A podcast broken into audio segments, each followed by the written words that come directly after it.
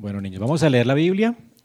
Van a poner mucho cuidado y luego vamos a recibir la explicación de ella. Dice así la palabra de Dios. Escuchen muy bien.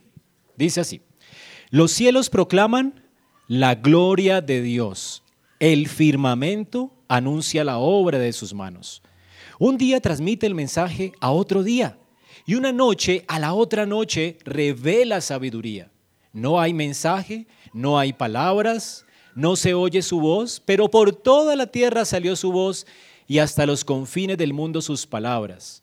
En ellos puso una tienda para el sol. Y este, el sol, como un esposo que sale de su alcoba de su cuarto, se regocija como hombre fuerte al correr su carrera.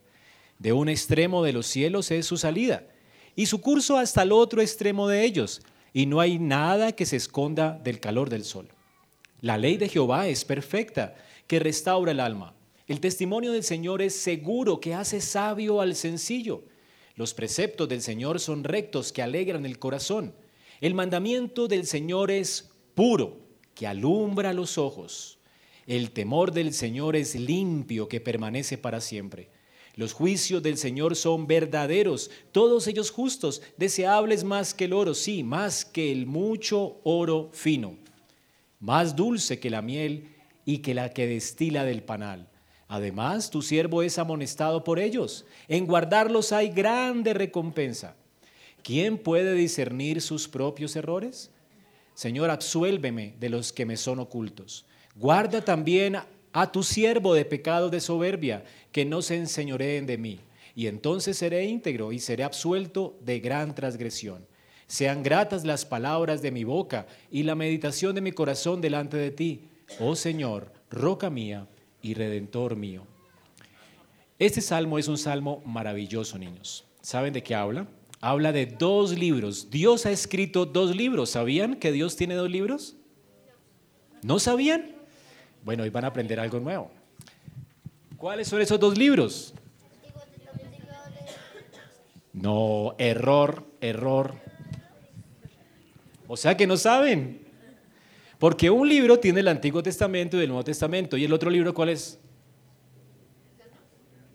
Tampoco, los salmos, tampoco. Tiene dos libros Dios. Bueno, les voy a decir cuáles son. El salmista dice que hay dos libros en los cuales Dios nos muestra quién es Él. En uno de los libros, ¿saben qué aprendemos? Aprendemos cuán poderoso es Dios y aprendemos cuán creativo, cuán glorioso es Dios. Adivinen cuál es ese libro. A ver, los niños, los niños. ¿Qué? No, Ahora les voy a dar una pista. Este es un libro y este es otro libro. ¿Qué diferencia hay entre este libro y este libro? Muy bien, este es ilustrado y este tiene letras, este es escrito. ¿Qué dice acá? Sin leer, ¿qué dice acá? Hay létricas, pero no importa, es ilustrado. No, la ilustración, ¿ya saben de qué se trata la historia? Hay unos leones.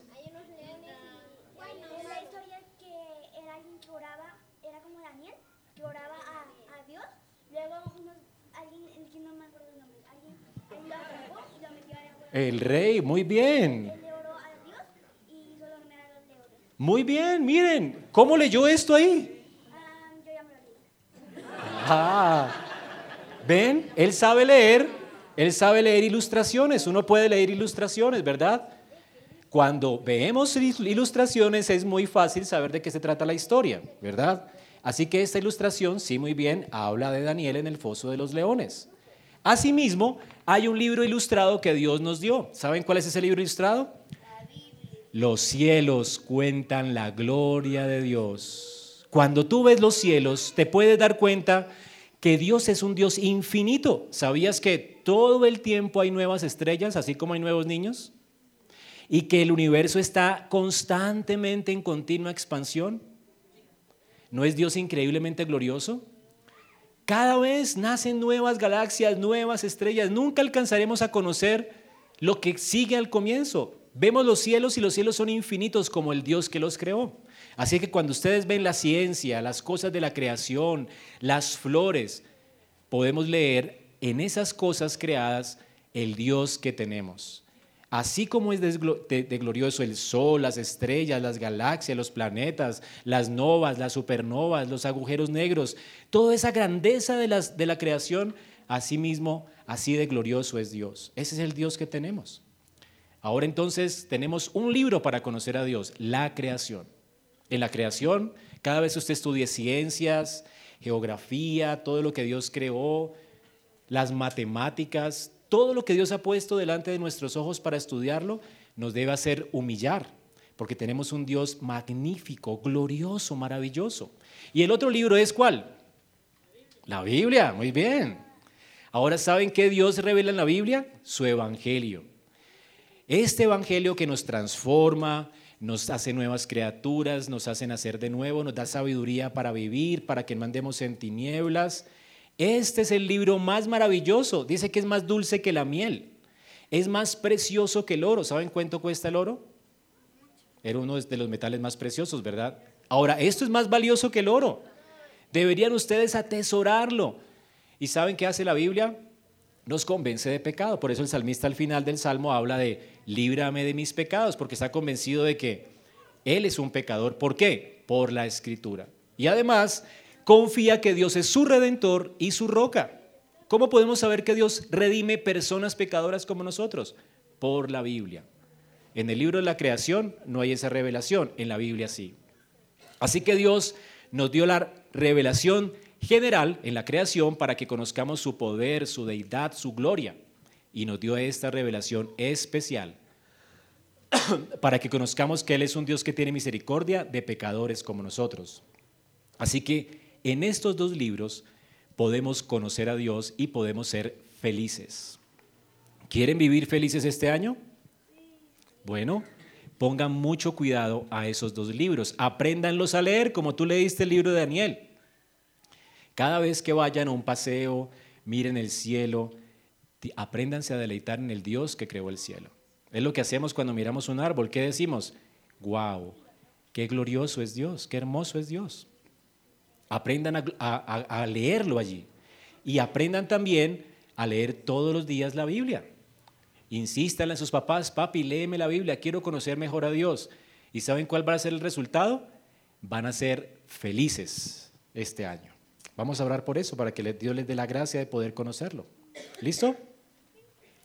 Oremos pues. Señor, damos muchas gracias por bendecir a estos niños con dos gloriosos libros para que ellos aprendan a conocerte y a ser niños felices y bienaventurados. Ruego en tu misericordia les des la gracia y a los padres la capacidad de poder guiarles a través de la revelación general y la revelación especial. De manera que ellos aprendan a temerte, a conocerte, a ser humildes y a reconocerte en todos sus caminos y a vivir de manera sabia. Yo te lo ruego, Señor, en el nombre de Cristo Jesús. Amén. Es muy común al iniciar cada año nuevo que todos nos digamos, ¿cómo? Feliz año, muy bien. Dígale feliz año a su compañero de lado.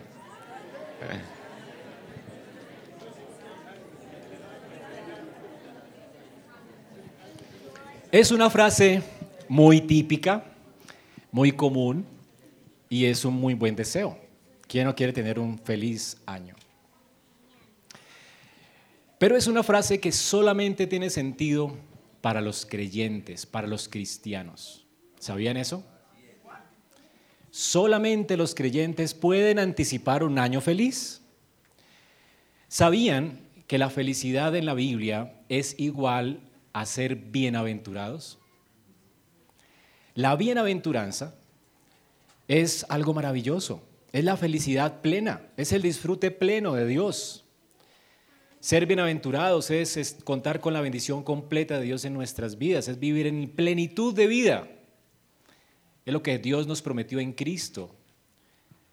Él nos prometió vida y vida en abundancia, bienaventurada, feliz.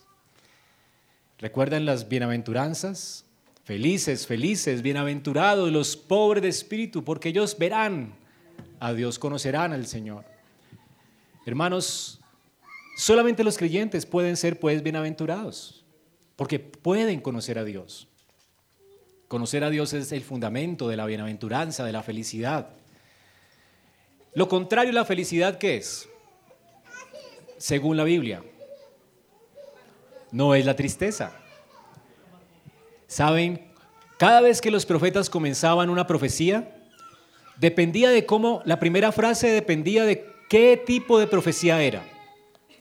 ¿Anticipaban algo malo o algo bueno? ¿Qué nos espera este año? Cuando algo bueno anticipaba el año, los profetas decían bienaventurados, como en el Sermón de la Montaña. Cosas buenas trajo Jesús para su pueblo. Su pueblo es bienaventurado a causa de la venida de Cristo a esta tierra. Pero cada vez que el pueblo anticipaba algo malo, por causa de su incredulidad, ¿saben cómo comenzaban las profecías? Con lo contrario, con la antítesis de eso. Malditos. Ay, ay, ay. Malditos. Maldito es lo contrario a bienaventurado. Romanos 2.5 dice, es lo que puede esperar alguien incrédulo, alguien que no es cristiano este año. La Biblia dice que por causa de la terquedad de los incrédulos, por causa del corazón no arrepentido de los incrédulos, ellos están acumulando para ellos acumulando cada día. Es como una represa que se acumula y al final los va a destruir. ¿Qué están acumulando? Ira para el día de la manifestación de la ira de Dios, en el juicio que vendrá. Todos un día vamos a compadecer delante de Dios, va a venir un juicio. Y cada día que viva el incrédulo este año será una razón más, un motivo más para su condenación. No es, que ¿Aplicará entonces la palabra feliz año para él? Los impíos no pueden ser felices porque solo esperan la ira de Dios y cada día que pasa de este año están acumulando más. Es preferible que se mueran ya.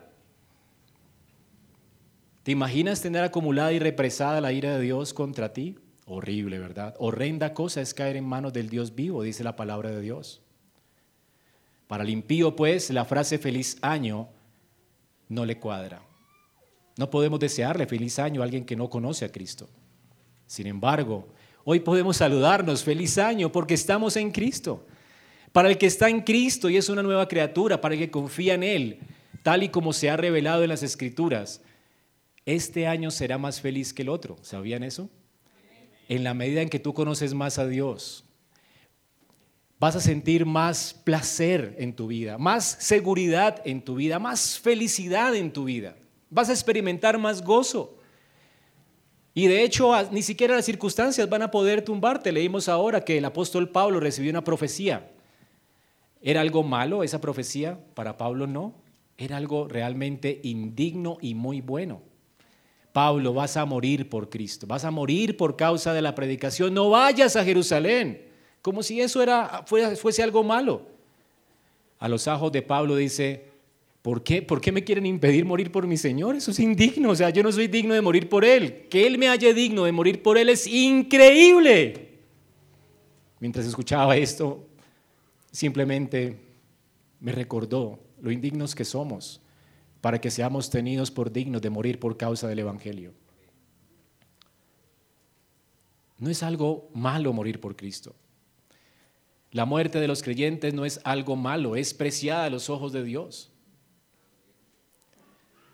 Ahora entonces, ¿qué malo te puede suceder a ti en este nuevo año? Si todo lo que ocurre en tu vida va a ser ganancia, todo lo que Dios traiga para tu vida va a ser bueno en gran manera, todo va a ayudar para tu bien, para tu bienaventuranza y para tu felicidad. Así que hermanos, feliz año. ¿Y saben cuál es el fundamento de tu felicidad? El hecho de que en Cristo nosotros podemos conocer a Dios. Cristo ha venido a este mundo, como oraba el pastor, para tendernos un puente entre Él y, y nosotros. Él es la escalera de Jacob. Por causa de Cristo nosotros pudimos ser redimidos de nuestros pecados y presentados sin mancha delante de Dios para poder conocerle. Y es ese conocimiento de Dios nuestra gloria, nuestra felicidad. Es lo que dice la palabra de Dios en Jeremías 9:24. Si alguien se gloría, si alguien puede decir, soy feliz, qué increíble es mi vida, si alguien pudiera gloriarse, gloríese de esto, de entenderme, de conocerme. Pues yo soy el Señor que hago misericordia, derecho, justicia en la tierra, porque estas, en esas cosas me complazco, declara el Señor. ¿Cuál es la felicidad del hombre? Conocer a Dios. Si usted puede conocer a Dios y puede conocerlo cada día más, usted es bienaventurado. Y esta mañana es lo que vamos a considerar en el Salmo 19. El Salmo 19 nos muestra la bienaventuranza de un hombre que conoce a Dios, que conoce a Dios a través de dos libros, del libro de la revelación general y del libro de la revelación especial. Hermanos, Dios nos ha dado libros para que le conozcamos y seamos plenamente felices. Dos libros para que humildemente reconozcamos quién es Dios y aprendamos a confiar completamente en Él. Y esta es nuestro gozo, esta es nuestra felicidad. Conocerle a Él. Así que el salmista en este salmo nos da y nos declara cómo Dios se ha revelado, hermanos. Dios no nos ha dejado a oscuras. El, pecado nos apartó de Dios. No merecemos conocer a Dios. Dios está indignado contra el pecador todos los días. Sin embargo, Dios se compadeció de un pueblo que Él escogió desde antes de la fundación del mundo. Y quiso, por su soberana gracia, condescender, es decir, humillarse. Ese Dios que es trascendente, que no pudiéramos conocerlo a menos que Él se dé a conocer. Ahora piensen en esto, si pasa con ustedes, si yo quisiera conocerlo a usted, pero usted no quiere que yo lo conozca, y usted no me habla de usted, es imposible que lo conozca, ¿verdad? Conocer a alguien depende de la voluntad del otro, ¿o no? Entonces, Dios tuvo la soberana voluntad porque quiso de humillarse, siendo el soberano Dios, otro diferente a su creación. Él es, no, él es increado, Él no es parte de su creación, Él es otro diferente, trascendente. El Dios trascendente condesciende, se humilla y quiso revelarse a un pueblo que Él amó desde antes de la fundación del mundo. Y ese pueblo somos nosotros. Y Dios quiso abrir nuestros ojos para revelarse a través de su revelación general. Dios puso su revelación general para que nos deleitemos en Él pero además nos dio una revelación mayor y más gloriosa de su carácter perfecto, de sus perfecciones, de su moralidad, de sus planes para nosotros, de lo que Él tiene para nosotros. Y nos lo entregó escrito en una palabra, en la ley de Él, en esta ley que usted tiene en su mano. ¿No es increíble nuestro Dios? Así que hermanos, esta mañana vamos a ver dos razones para anticipar un año feliz. Las dos razones es que Dios nos ha hablado a través de su revelación general y a través de su revelación especial. Dos razones suficientes para humillarnos, para agradecer y vivir confiados y felices en este nuevo año. Vamos a ver esas dos razones, pues, detenidamente allí en el Salmo 19. El Salmo lo podemos dividir en dos partes. Del 1 al 6 tenemos la revelación general de Dios, cómo Dios se reveló a los hombres a través de esa revelación general. Del 7 al 11 se ocupa de exaltar a Dios por la revelación escrita. Y luego del 12 al 14, a la luz de esa revelación general, vemos las palabras de David, cómo él, a la luz de esa revelación, se humilla, confía en Dios y entiende cuán bienaventurado es al tener a Dios como su roca, como su redentor. Vamos a ver entonces estas tres cosas esta mañana. Las dos revelaciones y la respuesta a esas dos revelaciones. Esa respuesta gloriosa del salmista. Así que vamos a ver esas dos razones para anticipar un año lleno de bienaventuranza, un año feliz. ¿Por qué puedes decirle feliz año a tu vecino hoy? Porque es creyente, porque está en Cristo y porque puede conocer más a Dios. ¿Y cómo puede conocer más a Dios? En primer lugar, lo puede conocer a través de su revelación general. Es lo que tenemos en el versículo del 1 al 6. Vamos a leerlo juntos.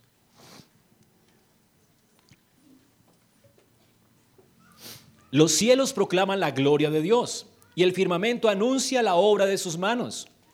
Un día transmite el mensaje a otro día y una noche a la otra noche y así revela sabiduría. Noten, aquí no hay mensajes, no hay palabras, no se oye su voz. No es un libro escrito, no es un libro, es un libro ilustrado. Pero dice, por toda la tierra salió su voz. Es una revelación ilustrada que puedes leer. Y hasta los confines del mundo salieron sus palabras. Aunque no hay voz, no hay sonido. ¿Verdad? Es una ilustración que como el niño ahora vio, nos habla de una historia, de un personaje glorioso. Este, dice también, por toda la tierra salió su voz hasta los confines del mundo sus palabras. En los cielos Dios puso una tienda para el sol. Y el sol como un esposo que sale de su alcoba, se alegra como hombre fuerte al correr su carrera. De un extremo de los cielos es su salida y su curso hasta el otro extremo de ellos, y no hay nada que se esconda de su calor.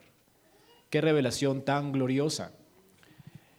Los cielos hacen referencia aquí a la creación de Dios a todo lo que Él creó, los astros, las estrellas, especialmente las estrellas, el sol, la luna, las galaxias, los planetas, todo lo que existe en el cosmos, todo lo que está debajo del firmamento, la tierra y en todo lo que hay en ella. El firmamento es todo lo que hay debajo, el cielo es todo lo que hay arriba, toda la creación es la creación de Dios, fue su diseño perfecto.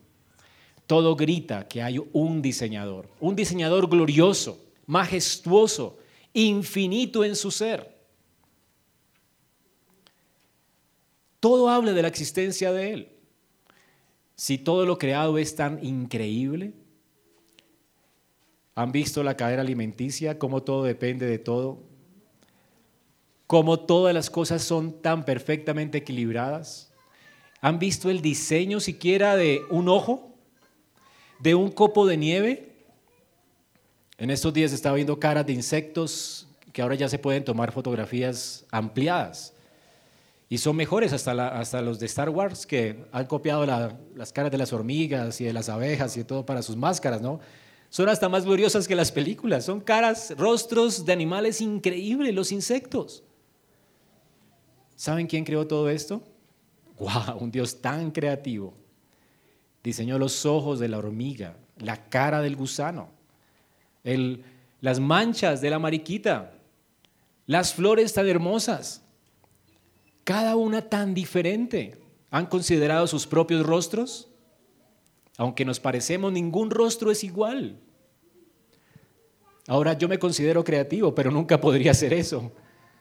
Siempre un diseño mío se parecerá al otro. Pero Dios nunca hace algo igual. Todo es variado. Hay variedad en la creación. No hay uniformidad en ella. Y han considerado que nosotros podemos hacer diseño de ropa, pero esta ropa es material muerto.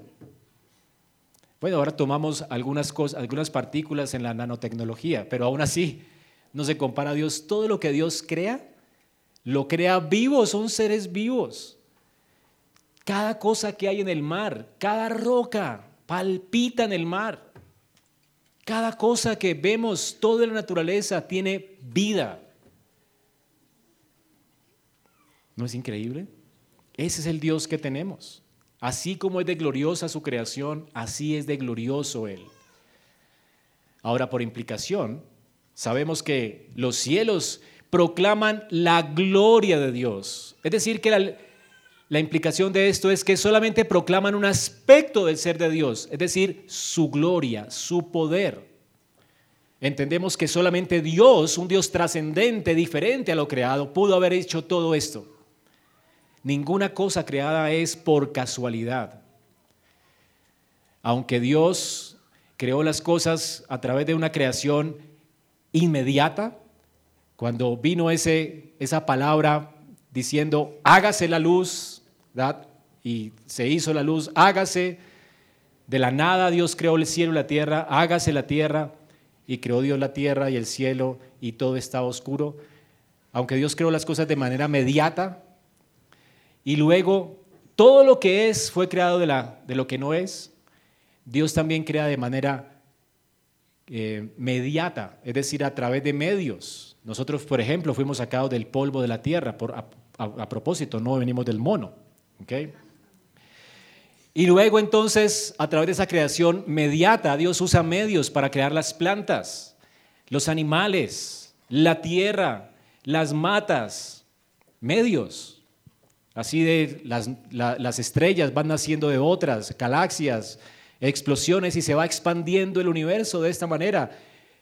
La creación mediata de Dios a través de medios. Y Dios sigue haciéndolo hoy, a través de la multiplicación de los hombres. ¿No es glorioso esto? Dios sigue creando. El salmista dice, mi embrión vieron tus ojos. Dios nos entreteje allí a través de la mediación de la semilla del hombre y el terreno de la mujer. ¿No es maravilloso la concepción humana? Este es el Dios que tenemos, un Dios glorioso que nos ha revelado este, esta gloria suya a través de todas las cosas creadas. Romanos 1.20 nos dice cuán limitada es la revelación general. Dice Romanos 1.20, porque de la creación del mundo, sus atributos invisibles, y explica cuáles son, su eterno poder y divinidad, se han visto claramente siendo entendidos por medio de lo creado, de modo que la gente no tiene excusa. Así que la gente puede ver la creación y puede saber solamente, limitadamente, dos cosas acerca de Dios. Hacemos ciencia y cada vez nos asombramos más de cuán eterno es el poder de Dios, cuán eterno es Dios, cuán eterno es su poder y que realmente Él es Dios, Él es una persona. Solamente una mente brillante pudo haber hecho cada cosa que hizo en este universo bien diseñado. Cada cosa tiene un diseño maravilloso, increíble. Es imposible despersonificar a Dios como si fuera una entidad energética o una energía. ¿Han escuchado a los paganos? Uy, qué buena vibra, qué buena energía, ¿verdad? No, no existen energías. Hay gente bajo la bendición de Dios, hay gente bajo la maldición de Dios, hay bienaventurados y malditos en esta creación. Pero solamente existe un Dios, un Dios que mata y da vida, un Dios que hace cosas maravillosas, majestuosas, un Dios que sostiene la obra de sus manos. No es una energía, es una persona. Pero los paganos resisten esto y se inventan una energía impersonal para poder hablarle a su alma y decirle, tranquila, alma mía, confía en ti. No hay un Dios, porque no les conviene, ¿verdad? Ellos saben que existe un Dios, pero lo resisten no hay ateos en la tierra. El apóstol Pablo dice en Romanos que es muy claro que Dios existe. Todo el mundo sabe que Dios existe. El punto es que ellos no quieren darle gracias.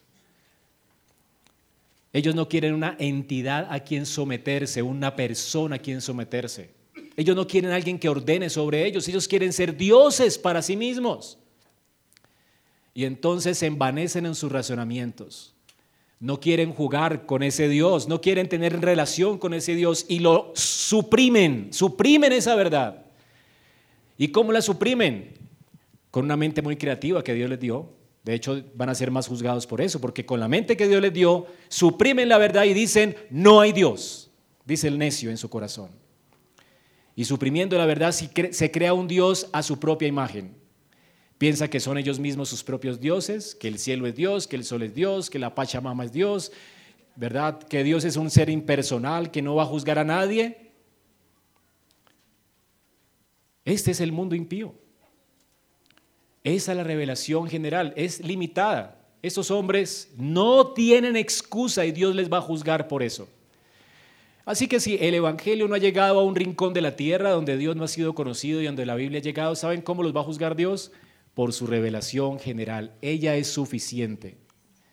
En todas las tribus indígenas que nunca han conocido la Biblia, Dios va a juzgar a esas tribus porque el eterno poder y deidad de Dios se hizo claramente visible y ellos no le dieron gracias a ese Dios, adoraron al sol, a la Pachamama, se hicieron un ídolo para ellos mismos, no le dieron gracias a Dios, sino que se inventaron uno y tampoco se sometieron a ese Dios que escribió la ley de Él en sus corazones. Y se entenebrecieron en sus corazones, en su necedad. Así que Dios va a poner en el infierno a todas las culturas del mundo que no han humillado sus rodillas delante del único Dios verdadero. Esa es la revelación general. Ahora tiene un carácter especial esa revelación general, además de que es limitada, porque solamente muestra un aspecto de Dios, no muestra la moralidad de Dios, solo su eterno poder y deidad que se hacen claramente visibles tiene una naturaleza por la cual los hombres nunca van a tener excusa. En primer lugar, noten que la revelación general es continua. Dice un día, transmite el mensaje al otro día, continuamente, un día, una noche a otra noche, cada día, cada noche. Esto está hablando, cada noche, cada día, cada vez que salen las estrellas, cada vez que sale el sol, en todo lugar del mundo. Esa revelación general es continua, continua. Así que nadie va a tener excusa. Cada día que sale alguien a caminar por la calle, Dios está gritando que Él existe delante de sus ojos para que esa persona se humille, le reconozca, le agradezca y le adore y le sirva. Cada vez que alguien sale a la calle y no hace esto, al contemplar la creación, esa persona está acumulando ira para el día de la ira.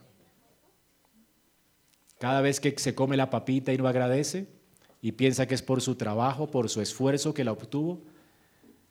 Cada vez que sale a trabajar y piensa que los dones que tiene por causa de que es una creación de Dios y la creatividad que tiene es por causa de Dios y no agradece, esa persona está amontonando ira para el día de la ira. Esa revelación es continua, hermanos. Siempre está allí para despertar al hombre. Pero el hombre por su pecado resiste a Dios la revelación también es una revelación abundante. Note lo que dice el versículo 2, un día transmite el mensaje a otro día, una noche transmite el mensaje a otra noche. La palabra transmitir es continuamente, como un arroyo. Aguas abundantes, continuas, continuas, continuas y abundantes, no deja de pasar, un día tras otro. Corre, corre, corre, transmite abundantemente. Es decir, fluye. No hay palabras, no hay voz, pero es muy claro. Todo el tiempo está fluyendo. ¿Consideras solamente una cosa en la creación? ¿Investigas algo? ¿Atiendes siquiera un aspecto de la creación? Y hay mucho que aprender allí acerca de cuán poderoso y glorioso es Dios. Analizas un átomo, analizas cualquier partícula minúscula de la creación o mayúscula de la creación, y a cada vez aprendemos más. Aprendemos más de cuán poderoso es Dios y cuán glorioso es Dios. Es continuo.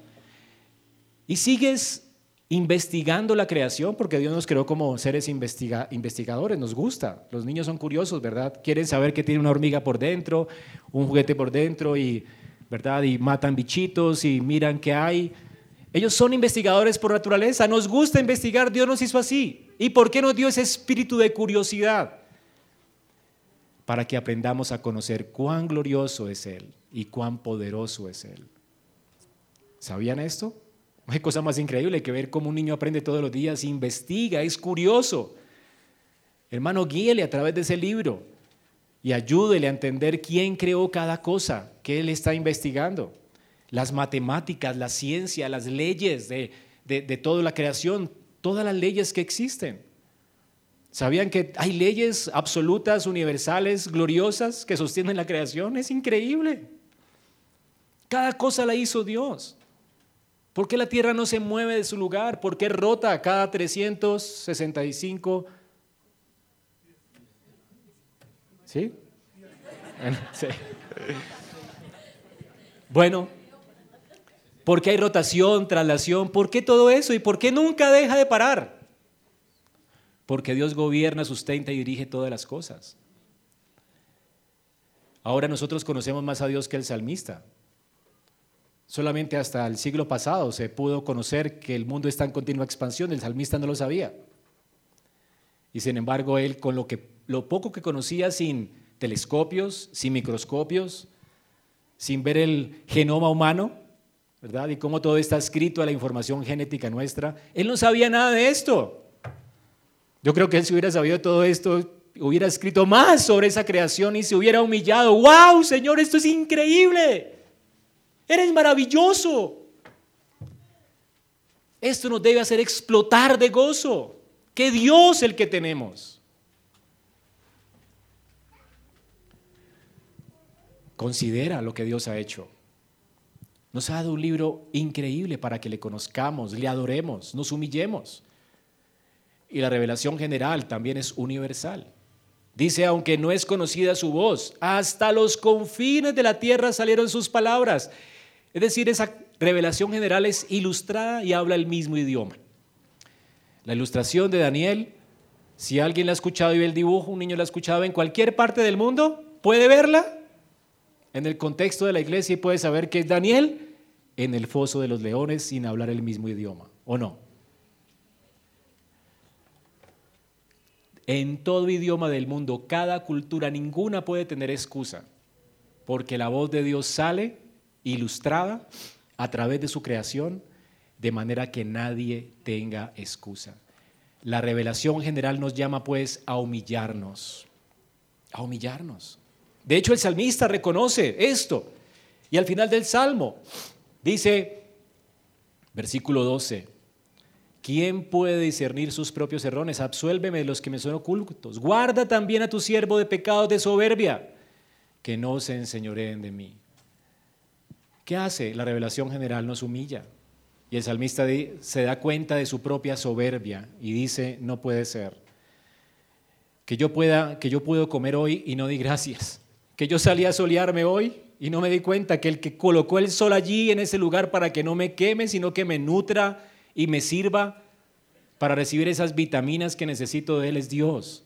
Y no agradezca por un nuevo día de sol y me esté quejando. Señor, por favor, líbrame de la soberbia. Que tu creación me humille. Que tu revelación general me humille. Líbrame. Hermanos, considerar a un Dios tan glorioso que creó todas las cosas nos debe hacer humildes. ¿Quiénes somos nosotros? A la luz de todo el cosmos que Dios creó, solamente una amiga, una mota de polvo en el universo. ¿Quiénes somos para que Dios se acuerde de nosotros? ¿No deberíamos estar agradecidos con que Dios se dignó a mirarnos, que tiene contado cada cabello de nuestra cabeza, que nos sigue sosteniendo y que nos sigue nutriendo que sigue haciendo salir su sol sobre todos los hombres? Es lo que dice el salmista. ¿Han considerado el sol? Él coloca un ejemplo de cómo Dios en su providencia sostiene todas las cosas, en su providencia. No solamente las cosas cuentan la gloria de Dios, sino la forma en que Dios sostiene con el sol y da vida a todas las cosas. Ese sol que es presentado aquí como un joven enérgico que se esconde en la noche en su cuarto y sale de día con toda la energía para proveer luz y calor a toda la tierra, para que toda la tierra produzca vida. ¿No es increíble? Dios colocó ese sol allí. Y es un testimonio de cómo Él gobierna, dirige y sustenta todas las cosas por la palabra de su poder. ¿Habla claramente la revelación general? Claro que sí. Hermano, dele gracias a Dios por este libro. Dios nos ha dado este libro para nuestra felicidad, para que cada vez que consideres este libro te humilles, reconozcas a Dios en las obras de su creación y te gloríes en Él. Seas feliz. No hay nada, alguien más feliz en esta tierra que el que contempla la creación de Dios y agradece a Dios por cada sorbo, por cada respiro por cada gota de oxígeno que está recibiendo hoy. Cada gota de oxígeno que no merecemos. ¿Qué merecemos nosotros, hermanos? Y sin embargo Dios nos sigue sosteniendo, nos sigue alimentando. Y aún hace esto con justos e injustos. ¿Será que al impío le cae menos sol que a nosotros? Así que cada día que pasa de este nuevo año, para el impío será una mala noticia, porque Dios le cobrará cada día que pasó y nunca dio gracias. Ahora, ¿qué está pasando con nosotros? Nos humillaremos pues como el salmista hoy y le rogaremos a Dios que nos libre de la soberbia para que aprendamos a no quejarnos tanto por el clima, por las cosas que pasan bajo la creación y aprendamos a gozarnos más bien en todo lo que Dios provee, sabiendo que todo es bueno, que todas las cosas, las circunstancias bajo la creación están dirigidas y gobernadas por un Dios que nunca hace nada sino para el bien nuestro, porque todas las cosas nos ayudan a bien, dice la Escritura. ¿Qué harás al salir de aquí entonces, a la luz de la revelación general? ¿Te humillarás y serás agradecido? Ahora vamos a ver el otro libro. El otro libro es la revelación especial, las escrituras. Dice el salmista, la ley del Señor es perfecta, que restaura el alma. El testimonio del Señor es seguro, que hace sabio al sencillo. Los preceptos del Señor son rectos, que alegran el corazón. El mandamiento del Señor es puro, que alumbra los ojos. El temor del Señor es limpio, que permanece para siempre. Los juicios del Señor son verdaderos, todos ellos justos. Deseables más que el oro, sí, más que mucho oro afinado. Más dulces que la miel y que la que destila del panal. Además, tu siervo es amonestado por ellos. En guardarlos hay gran recompensa. ¿De qué está hablando aquí? De la ley de Jehová. Y lo hace con muchos sinónimos. La ley de Jehová, y además de los sinónimos, lo hace también hablando de los beneficios. Dios no solamente nos dio su ley, sino que nos beneficia grandemente con su ley. Obtenemos de la, de la revelación general muchos beneficios. Pan, sol, vida, oxígeno, muchas cosas por las que podemos dar gracias y podemos conocer a Dios pero la revelación general realmente es nuestra vida. Así que el Señor dice no solamente de pan vivirá el hombre, vivimos del pan, por supuesto. Dios nos lo da en su revelación general a todos los hombres. Pero esta revelación especial es especial porque Dios la da a un pueblo. Por eso hay un cambio de nombre aquí en cuanto al nombre de Dios. Cuando habla de Dios como el creador y sustentador de todo, Aquel que se revela en la revelación general, el salmista dice y habla acerca de los cielos proclaman la gloria de Elión, de Él, hablando del Dios omnipotente, del Elión. Pero cuando habla de la ley de Dios, noten que cambia el versículo 7, la ley del Señor. Cuando tú ves esa palabra Señor en mayúsculas, en la, en la versión que tenemos, lo hicieron los judíos por respeto al Señor, porque aquí la palabra en el original hebreo es Yahweh, Yod Hei Bab Hei, el nombre personal de Dios. Yo soy el que soy, el nombre con el que Dios se reveló de manera personal a su pueblo escogido, a Israel. De manera que la ley de Jehová, por la cual el salmista da gracias, es la ley que Dios le dio a un pueblo especial. Solamente a nosotros, Dios nos halló pues, más bien hallamos gracia delante de Él para revelarnos esta revelación. Por eso es especial. Es especial porque es dada a un pueblo que Él escoge, para que su pueblo le conozca, le tema, le sirva, le adore. Nadie podría saber cómo adorar a Dios, qué le agrada a Dios sin la revelación especial. Así que nos es dada para conocer el camino que Dios ha trazado, para que podamos venir a Él en adoración y le conozcamos. Y ese camino es Cristo. Toda la Biblia habla de Cristo. Toda la Biblia habla de la necesidad que el hombre tiene de redención. Toda la escritura habla de cómo el hombre ha pecado y necesita, obviamente, que Dios sea justo y la paga del pecado es muerte. Toda la escritura habla de esto. Y toda la Biblia habla de que la única esperanza para cualquier pecador es aquel a quien Dios escogió de la fundación del mundo, su Hijo. El Hijo unigénito de Dios. Ese que nació, que vino a este mundo siendo en forma de Dios, siendo Dios, el Hijo vino a este mundo en la persona de una virgen y nació como uno de nosotros para tomar nuestro lugar. Y obedeció perfectamente a Dios. La escritura habla de, la aflicción de Cristo en este mundo caído. Él en este mundo lleno de aflicciones obedeció a Dios. Eso es muy difícil.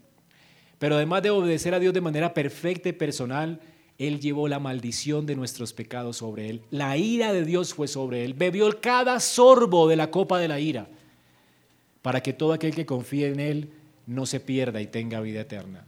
Por causa de la fe en Cristo es que nosotros como creyentes podemos tener la seguridad de que somos delante de Dios perfectos y sin mancha por causa de su obediencia perfecta y que nuestros pecados han sido echados fuera por causa de su perfecta justicia en la cruz del Calvario. Hermanos, el Evangelio es glorioso. ¿A quién se pudo idear esto sino Dios? Y esto está en la Biblia. La Biblia es, eh, Dios traza a través de ella, a través de su ley, el camino para encontrarnos con Él. Y Jesucristo dijo, yo soy ese camino. Yo soy el camino, la verdad y la vida. Así que la Biblia no es Dios. Nos habla acerca del propósito y del plan de Dios para su pueblo. Así como la creación tampoco es Dios. La, creación habla de Dios. Admiramos la creación y la escritura, pero la escritura y la creación no son un fin en sí mismo. Son canales, medios de gracia por medio de los cuales Dios se ha revelado a nosotros en su eterno poder y deidad y en su plan salvífico para nosotros.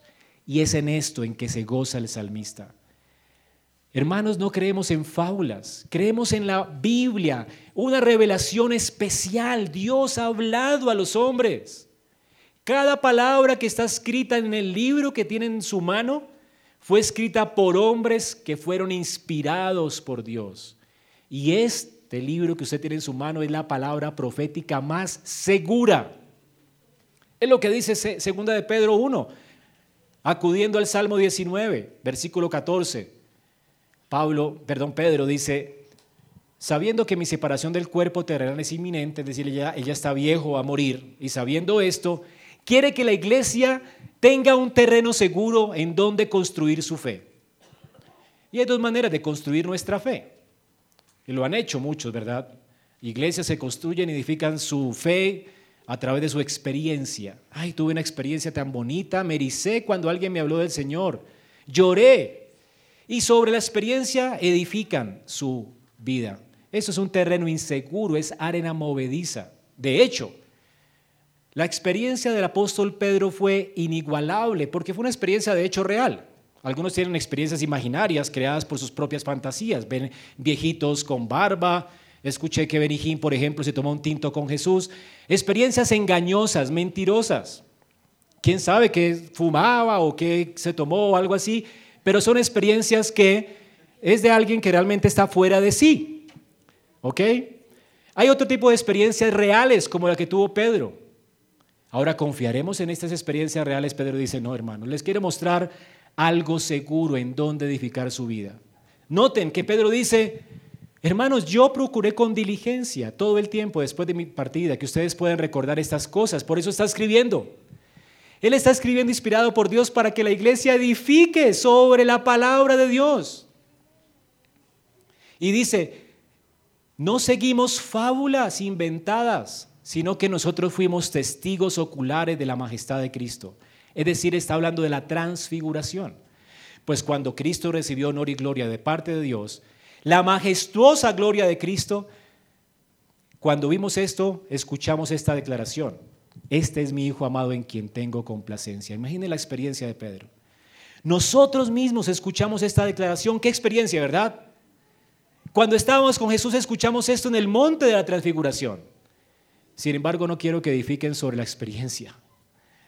Pedro dice, hermanos, tenemos la palabra profética más segura, en la cual hacen bien en prestar atención esta palabra profética más segura es una lámpara que brilla en medio del lugar oscuro hasta que Cristo venga, hasta que el día despunte y el lucero de la mañana que es Cristo aparezca en nuestros corazones. Usted necesita la escritura desesperadamente. Y es de lo que habla el Salmo 19. Él abunda allí en sinónimos, en cualidades de la Biblia, en beneficios de la Biblia, para que la atesoremos en este nuevo año porque de ella, de ella depende nuestro conocimiento de Dios, no de la experiencia. Y de ella depende nuestra felicidad eterna y nuestra felicidad presente. ¿Quieres ser bienaventurado? Conoce a Dios en, la, en el libro de la revelación general, pero conócelo más y mejor a través de su revelación especial. Edificarás sobre una roca sólida y conocerás a ese redentor que te hace feliz por eso el salmista termina el salmo diciendo, roca mía y redentor mío, qué glorioso es Dios, a quien puedo conocer dónde? En su palabra. Tú no puedes conocer que Dios es tu roca y tu redentor. No puedes tener ninguna seguridad en que Dios redime pecadores, sino si Dios no hubiese hablado en su palabra. La seguridad del creyente radica en la palabra firme y segura de Dios. Noten cómo David entonces abunda en comparaciones de la palabra de Dios. Hay seis por lo menos aquí. Habla de manera sinónima de la Biblia como la ley del Señor. La ley del Señor literalmente es la Torah. La palabra Torah no se limita a los mandatos legales de Dios, a mandatos específicos, sino más bien es a la instrucción completa de Dios. Es que la ley de Dios es la escritura. Podríamos reemplazar esa palabra por la escritura. ¿Cuál es la Torah? Todo el consejo de Dios desde el Génesis hasta el Apocalipsis. Por supuesto, David no tenía todavía el Nuevo Testamento, pero para David eran los libros de Moisés, porque era lo que tenían a la mano en ese momento. Para nosotros es todo lo que Dios ha hablado hasta Apocalipsis. Toda ella, la suma de toda esa palabra es verdad. No hay contradicción alguna en la Biblia. Toda ella tiene el mismo tema, exalta al mismo Cristo. Toda la escritura es tan honesta acerca de nuestra maldad. Nunca esconde el pecado de un hombre. De hecho, cada, no, cada hombre de la Biblia es perverso. Moisés, Abraham, David, todos ellos eran igual que tú y que yo, pecadores, malvados, que reconocieron su propia maldad, a quien Dios llamó por gracia y les mostró la justicia de Dios por la fe en Cristo. La justicia de Dios, no la de ellos que solamente se obtiene por la fe en Jesucristo. Todos ellos fueron redimidos por la fe en el mismo Mesías. En el Antiguo Testamento lo esperaban con ansias. En el Nuevo Testamento, todos los otros lo vemos por la fe, porque no lo vemos, ¿verdad? Todavía. Pero creemos que Él es el Mesías que nos redimió de nuestros pecados. No hay esperanza para un hombre pecador aparte de Jesucristo. Él es el único nombre debajo del cielo dado a los hombres en quien podemos ser salvos. ¿Y dónde está esto en la Biblia?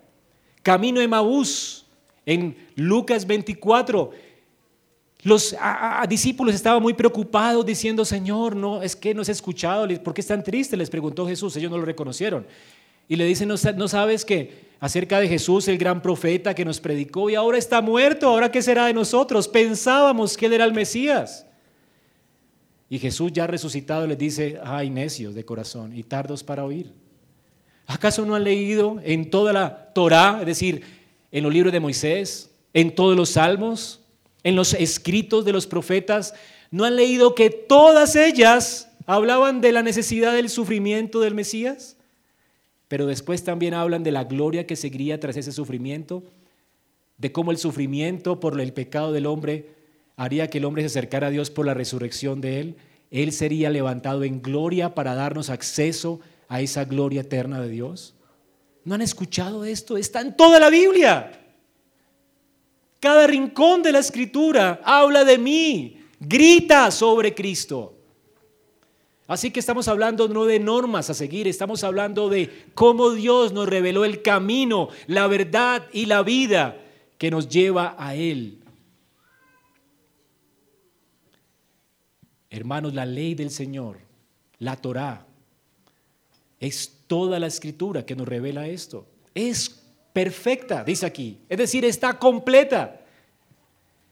Todo lo que debes conocer tú sobre Dios y la salvación tuya está en la escritura. No hay un aspecto de nuestra vida que no abarque la Biblia. ¿Quieres saber cómo vivir para Dios? Como profesional, como hijo, como esposo. No hay un aspecto de tu vida que ella no abarque. Está completa. Todo lo que necesitas para la vida y la piedad está en la Biblia. El pueblo de Dios goza de este privilegio y por eso es bienaventurado y feliz. Tú serás bienaventurado y feliz este año si coges tu Biblia todos los días y meditas en ella.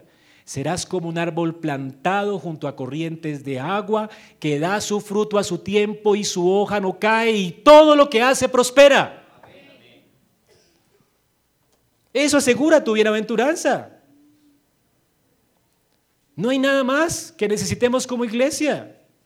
La Biblia es la que nos hace perseverar en la fe. Por eso el apóstol Pablo, cuando escribió a Timoteo, un joven pastor, le dice, Timoteo, te encarezco delante de Dios, te demando, te exijo.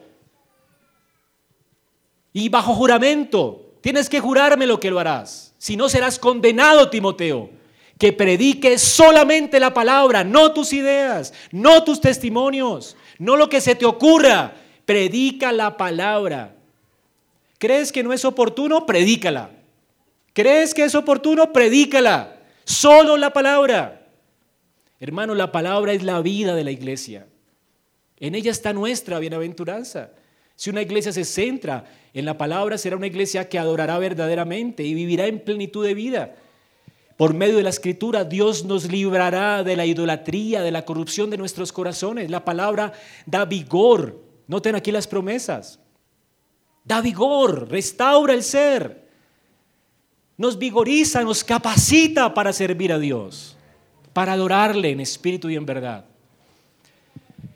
Luego habla del testimonio de Jehová. La palabra de Dios da testimonio de Dios. La palabra testifica sobre Dios, sobre su obra, sobre su carácter. La palabra testifica sobre aquello que le agrada a Dios. ¿Y qué dice allí? ¿Qué es? Este testimonio de Jehová es seguro Seguro es que es un terreno firme sobre el cual tú puedes descansar. Un terreno firme como esa roca sobre la cual puedes edificar tu vida. No es lo mismo que vivir por experiencias. Hay personas que me dicen, pero yo no puedo creer en esto de la Biblia porque es que tuve una experiencia. Tuve una experiencia y esa experiencia es innegable. Bueno, la Biblia dirá, púdrete con tu experiencia. Pero ¿a quién miraré? Al que tiembla ante mi palabra. Es que esto es más pragmático. Eso de que la rebelión de los niños sale con vara, eso es arcaico. Púdrete con tu experiencia. ¿A quién miraré? Al que escucha mi voz y tiembla a mi palabra. ¿Quién tiene razón, Freud o la Biblia? Espero que ocurra contigo así, que toda la sabiduría en la cual descansas se derive de ella. ¿Qué beneficio tiene?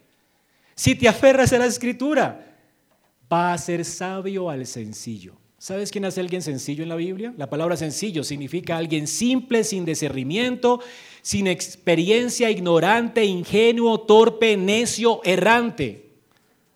¿Sabes? Es la definición exacta de lo que somos tú y yo. ¿De dónde obtienen sabiduría? Personas torpes como nosotros. Errantes, ciegas, torpes, ingenuas, ignorantes. ¿De dónde sacamos discernimiento? De la escritura. Y se comprobará al final que siempre la Biblia tendrá la razón. Los torpes son los que siguen su propia opinión. Los sabios son los que siguen el consejo de Dios en su palabra. Nunca tú serás avergonzado. Nunca si sigues la palabra de Dios. Ella hace sabio a nosotros los sencillos, los torpes. Hermanos, somos torpes de entendimiento, débiles. Cambiamos de opinión. Tenemos ocurrencias tontas. Somos ingenuos. Después de uno piensa que tiene experiencia después de viejo y lo roban, le hacen de todo. No tenemos ni siquiera astucia ni discernimiento. Caemos en trampas, en engaños, en pecados terribles. ¿Qué nos va a librar de eso? La escritura hace sabio al sencillo. Eso va a asegurar tu felicidad. Los preceptos de Jehová. Los preceptos significan los principios de vida que Dios da. ¿Qué son los preceptos? Todo consejo de Dios. ¿Son qué? rectos, es decir, te trazan un camino derecho, te van a, trazar o a llevar por una senda segura, correcta. Es como una brújula, nunca te perderás. ¿Quieres tener la tranquilidad de que nunca te vas a perder en el camino? Confía en la escritura. ¿Qué beneficio tiene? Dice que alegra el corazón. ¿Alguna vez has estado perdido? Qué susto, ¿verdad? Uno está inseguro, no está contento. Nos da rabia sentirnos perdidos. Nos desesperamos, nos confundimos, no sabemos qué hacer. Damos vueltas en círculo en medio de un bosque cuando no tenemos brújula. Pero qué felicidad cuando hay una brújula, un mapa. Y cuando vemos en el paisaje que todo corresponde al mapa. Vamos felices, contentos. Sabemos que vamos a llegar a buen puerto. Eso es la Biblia, tu brújula. Nunca te perderás, contarás con la felicidad este año de caminar tranquilo y confiado si la sigues, si la obedeces. No estarás ansioso, depresivo, sin saber qué hacer con tu vida. Ella te orienta, te da dirección.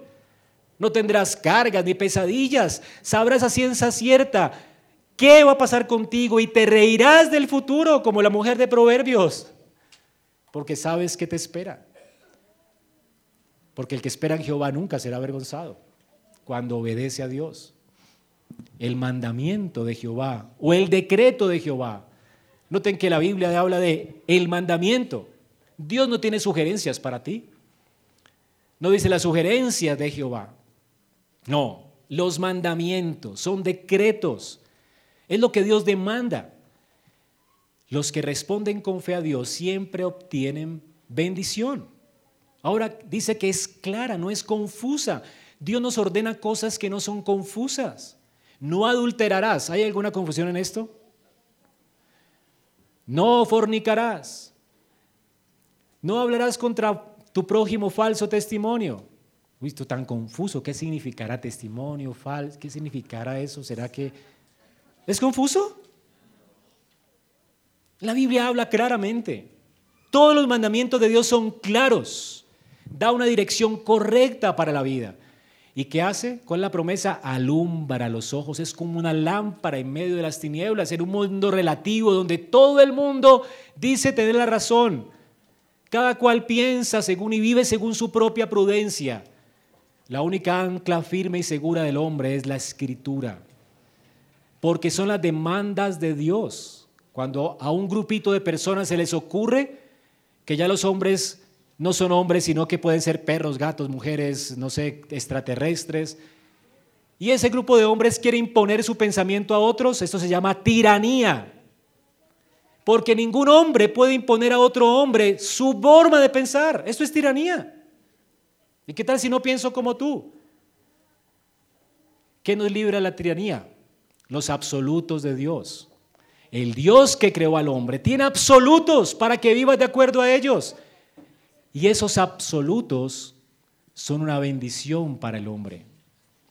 Son leyes como las de la gravedad, que si las seguimos nos permitirán vivir en bendición y no en maldición. Nos permitirán vivir felices, gozosos y tranquilos y no, y no inseguros. Qué maravillosa es la ley de Dios. Ella es una lámpara. Nos deja ver con perfecta claridad lo que Dios espera de nosotros para que nunca temamos. El temor de Jehová, dice allí. La escritura, aquí habla de la escritura como el efecto que ella produce. La escritura produce temor de Dios en nuestro corazón. ¿Ese temor qué es? Limpio, es decir, no hay mancha, las palabras de Jehová, dice, son limpias como plata refinada en horno de tierra, dice el Salmo 12.6. Es decir, que la Biblia ha sido purificada mucho, es decir, no necesita edición. Tú sabías que hay libros que dice edición 1, edición 2, edición quinta edición. ¿Ok? La Biblia no necesita que sea editada. Toda ella ha sido refinada como el oro puro, como la plata pura. No necesitas colocarle algo, añadirle o quitarle algo. Toda es perfecta. Hay un todo coherente en la escritura, todo encaja con todo, aún hasta su organización. Dios guió hasta las personas que escribieron y recolectaron los libros para que aún en su orden sea un libro bello, pactual, armonioso, glorioso, para que un libro corresponda con el otro para que una revelación se amontone sobre otra y forme un edificio precioso, hermoso, acogedor, donde puedes sentirte tú seguro. Por eso Jesús dice, el cielo y la tierra pasarán, mis palabras no pasarán. Ellas nunca pasarán, no necesitan ser editadas, actualizadas. Hay personas que piensan, uy, ese pensamiento del apóstol Pablo es machista. Eso de que las mujeres no prediquen, eso de que las mujeres se sometan a su marido, eso de que el marido ame a su esposa, eso es machismo.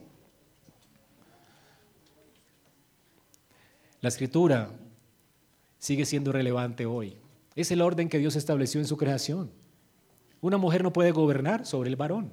Así de sencillo, no fue creada para eso. Se colocará un peso que no puedes llevar sobre ella. Es un vaso más frágil a quien Dios no destinó para señorearse. Dios colocó a los hombres para que lleven toda la carga de ellos sobre sí. Por eso fue un hombre quien pecó y por causa de él todos hemos sido contados por malditos. Y por eso fue un hombre quien nos redimió y nos salvó. Y llevó sobre él el castigo de nuestra maldad. Es un hombre, el representante de la raza humana. Fue un hombre a quien culpó Dios y fue un hombre que nos salvó a nosotros. ¿Te molesta la forma en que Dios creó las cosas? ¿Te rebelarás contra el Dios que diseñó todo perfecto? La mujer debería estar agradecida con Dios, porque la puso como ayuda idónea para que ella encuentre su sentido de propósito, ayudando, estimulando a un hombre, siendo su complemento y su ayuda, su aliento, para que él haga su trabajo para la gloria de Dios. La, escritura no necesita ser editada. No es, es transversal a la cultura, siempre será vigente. Los juicios de Jehová, sus veredictos. Es decir, toda la evaluación que Dios hace sobre el hombre es verdadera. Cuando la escritura dice, todos los hombres son malditos, todos pecadores, no hay quien haga lo bueno. Y si alguien dice, ah, no, no, no, eso no me describe a mí. Yo soy muy buena persona, yo soy increíble. No hay quien haga lo bueno ni siquiera un, un segundo de su vida, no hay ni siquiera uno. Esa es la plena verdad. La razón por la que no sabes que eres así es porque por la muerte espiritual nuestra. ¿Qué hace un muerto? ¿Puede ver un muerto? ¿Puede sentir un muerto? Si le dices a un muerto, muerto, estás muerto, ¿él sabrá que está muerto? Por eso la gente muerta en, espíritu no puede saber que es mala, que desde la coronilla de la cabeza hasta la planta de los pies no hay nada sano en ella. Todo el hombre sin Cristo es llaga podrida. ¿Quién es el hombre sin Dios? Un miserable, pobre, ciego, desnudo y morirá en su condenación si Dios no abre sus ojos para que vea su lepra y acuda a Cristo por sanidad. Solo en Cristo hay salvación.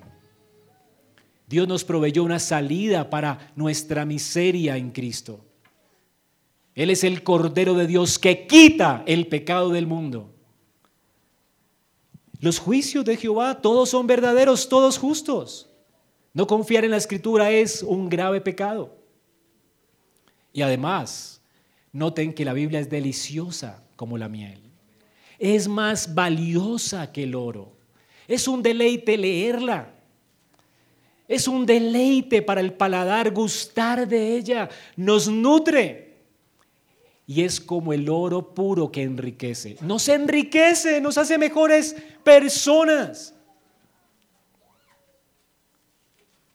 El rico no es el que tiene mucho dinero sino el que conoce más a Dios. El rico no es el que tiene mucha astucia porque es viejo. El rico es el que conoce a su Dios, el que conoce su carácter, su persona, el que no anda a la deriva, porque ha atesorado lo más valioso de este mundo, que es la revelación especial de Dios, donde Dios nos ha revelado su carácter y su plan y su obra. Si tú conoces a Cristo, el Evangelio, conoces a Dios, eres rico, hermano. ¿Qué beneficio tiene? Si la meditamos, habrá gran galardón. Si la gustamos, si la ponemos por obra, habrá gran galardón. En guardarla hay gran galardón. Noten cuál es el galardón. Guardarla. No es que guardándola te va a ir mejor en la vida, vas a prosperar económicamente, vas a tener un mejor trabajo. No. El hecho de que guardes la Biblia ya es tu galardón.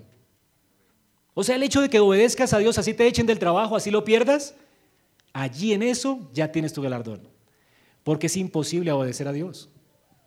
Y si obedeces a Dios es por causa de su palabra poderosa que te ha inclinado tu corazón para que obedezcas. Y esa ya es tu recompensa, es increíble. Pero cuando alguien no obedece a Dios es porque Dios lo abandona en su justicia y hace que él se pierda en su maldad. ¿Quieres ver cómo el juicio de Dios está sobre esta generación maldita? Mira a los homosexuales, a los borrachos, a los adúlteros, a los afeminados. Míralos. Allí está el juicio de Dios porque están haciendo lo que se les da la gana. No tienen galardón, sino condenación. Ya están, ya son condenados. Dios los entregó a sus pasiones. Pero el hecho de que Dios te refrene en tus pasiones y puedas obedecerle, eso es un gran galardón. Y esa es la bienaventuranza de la Escritura. Es por eso que está asegurada para ti la felicidad en este nuevo año. ¿Y cómo concluye el salmista? Hermanos, a la luz de esta revelación de Dios para nosotros, de esa revelación general y especial, David eleva una petición a Dios, que debería ser una petición para nosotros, a la luz de la grandeza de la revelación de Dios en este nuevo año. Padre, líbrame de los pecados que me son ocultos, líbrame de la soberbia de mi corazón. Señor, es decir, guárdame de mi pecado ¿De qué nos hace conscientes de la revelación general y de la revelación especial? De lo terriblemente desagradecidos que somos, de lo malo que somos. La palabra es como un espejo que alumbra nuestra ser y nos ve y nos vemos a la, a la luz de la escritura y vemos nuestra necedad, nuestro orgullo, nuestra vanagloria. El salmista entonces, expuesto ante esta revelación gloriosa de Dios, cae de rodillas y dice, Señor, límpiame de mi orgullo lávame de mi maldad. ¿Y cómo él está convencido de que Dios puede limpiarlo? Por la escritura. Porque la revelación especial dice que si el pecador se acerca a Dios, Dios le justifica por la fe en el Mesías. ¿Dónde tenía puesta David su esperanza? Noten al final, oh Señor, en el Señor, en Jehová, en el que se reveló a su pueblo. ¿Y quién es Jehová? La roca y el redentor de Israel. ¿Qué redimir a alguien? Es comprarlo con un precio. ¿Y cuál fue el precio que Dios prometió pagar para redimir a Israel? El Cordero de Dios, la vida de su Hijo, que quita el pecado del mundo. ¿Cómo Dios nos compró? Éramos reos de maldición, hijos de ira, lo mismo que los demás. A Dios le plació redimirnos de nuestros pecados, dando la vida de su Hijo, para que todo aquel que en él crea no se pierda y tenga vida eterna. ¿Dónde estaba puesta la esperanza de David? ¿Por qué es que Dios perdona pecados? Sin pasar por alto su justicia, por Cristo. Él es mi redentor. Es por su justicia que soy justo y es por causa de su muerte que he sido librado de la ira de Dios y perdonado de toda iniquidad. Así que el salmista puede tener toda la seguridad de que Dios lo hará limpio, como lo ha prometido en el Evangelio. Esta es la esperanza de David. Y luego, David hace otra petición que es apropiada para este nuevo año. No solamente deberíamos cada día pedir a Dios que nos libre del pecado oculto, que nos libre de nuestra soberbia evidente, pero también rogar a Dios para que en la medida que meditemos más este año en su palabra, esa meditación de nuestra mente nos haga mejores para ministrar a otros y usar nuestra lengua para el bien. Noten, sean gratas las palabras de mi boca. ¿Cómo va a ocurrir esto? ¿Cómo espera el salmista que todo lo que él hable sea agradable delante de Dios? Que no sea un chisme, que no sea una injuria, una calumnia, que no sea algo que maldiga a las personas. ¿Cómo el salmista está seguro de esto? Porque él pide otra cosa, que la meditación de mi corazón sea agradable delante de ti. Es decir, que él pueda meditar en lo justo, lo bueno y en lo que es de buen nombre, en lo que hay virtud alguna. ¿Y dónde está esto? En la escritura. Hermano, en la medida en que más medites en la palabra de Dios, más vas a recibir la bendición de Dios y más vas a notar que tu forma de hablar va a cambiar. Porque de la abundancia del corazón habla la boca. ¿Por qué es que la gente habla tantas mentiras, tonteras, da consejos tan tontos? Por la abundancia de su corazón. ¿Porque en qué meditan? ¿En la psicología del mundo? ¿En la psicología de Freud? ¿En los dichos populares del mundo? En eso confían, es todo lo que tienen guardado en su mente. Pero cuando alguien lee la Biblia, memoriza la Biblia, recita la Biblia, escucha la Biblia, medita en ella, lo que saldrá de su corazón será palabras sabias, nunca necias, y serán agradables delante de Dios. Esa es tu bienaventuranza para este nuevo año. Hermano, ¿quiere ser feliz? Eche mano de estos dos libros. Y echando mano de estos dos libros, humíllese como el salmista. Reconozca su necesidad de Cristo cada día. Y aférrese a la escritura, que lo hará sabio para la salvación que es en Cristo Jesús. Y amigo, recuerda esto al salir de aquí. Tú no tienes esperanza en este año. No puedo desearte un feliz año a ti, a menos de que vengas hoy a Cristo en arrepentimiento y fe. Y hoy es día de arrepentimiento. No digas mañana. Doblega tu corazón ante el Señor hoy.